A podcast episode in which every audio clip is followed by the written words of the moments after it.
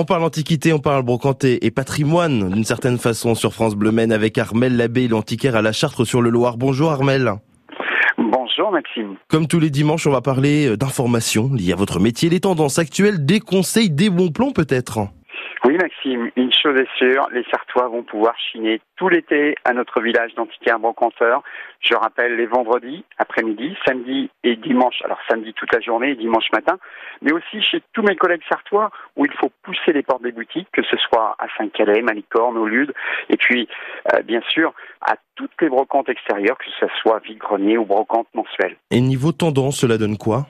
Alors, on reste dans le campagne chic, hein, et le style bohème, le bois brut, les sièges en osier sont des classiques, mais on note l'arrivée du mobilier des années 50 avec des petites armoires patinées, bonne pierre, meubles dits de reconstitution d'après-guerre, retour également des céramiques, et puis on continue de chiner les miroirs, les lustres pampilles, les meubles de métier, les petits meubles en acajou, et dans un tout autre tout autre champ, excusez-moi, le grand retour du vinyle. Bien sûr, j'imagine qu'à cette époque, on, on, chine aussi tous les accessoires du jardin. Mais attention, hein, les salons en fer forgé se font rares en ce moment. On trouve cette année beaucoup d'éléments en pierre ou pierre reconstituée, que ce soit des statues, des bandes, des auges et bien d'autres. Et puis, n'oublions pas euh, les vases qu'en fonte, mais qui elles aussi partent vite. Enfin, on ose mettre du grès en extérieur. Est-ce qu'il y a des précautions à prendre lors d'un achat d'une pièce d'antiquité? Alors, soit de demander une facture détaillée si c'est un marchand, un reçu dans un vide-grenier si l'objet est d'un montant important.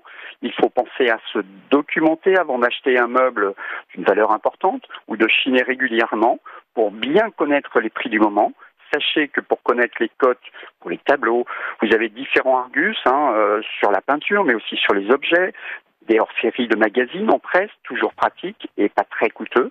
Et puis pour les chineurs plus affûtés, ils peuvent s'abonner à des sites comme Art Price ou Gazette Roro. Cela peut s'avérer euh, judicieux. Un mot sur la charte sur le Loir avec euh, de nouvelles boutiques.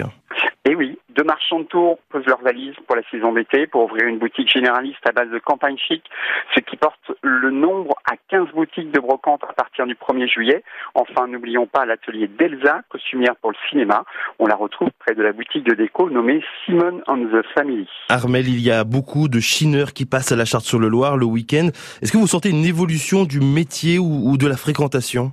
Alors en tout cas, le succès du village est toujours là, avec des chineurs qui osent faire des kilomètres de Angers, de Blois, d'Orléans, on le sait, mais de Paris, encore semaine dernière. Ils viennent découvrir notre village, chiner, mais une petite balade en campagne, hein, tout simplement.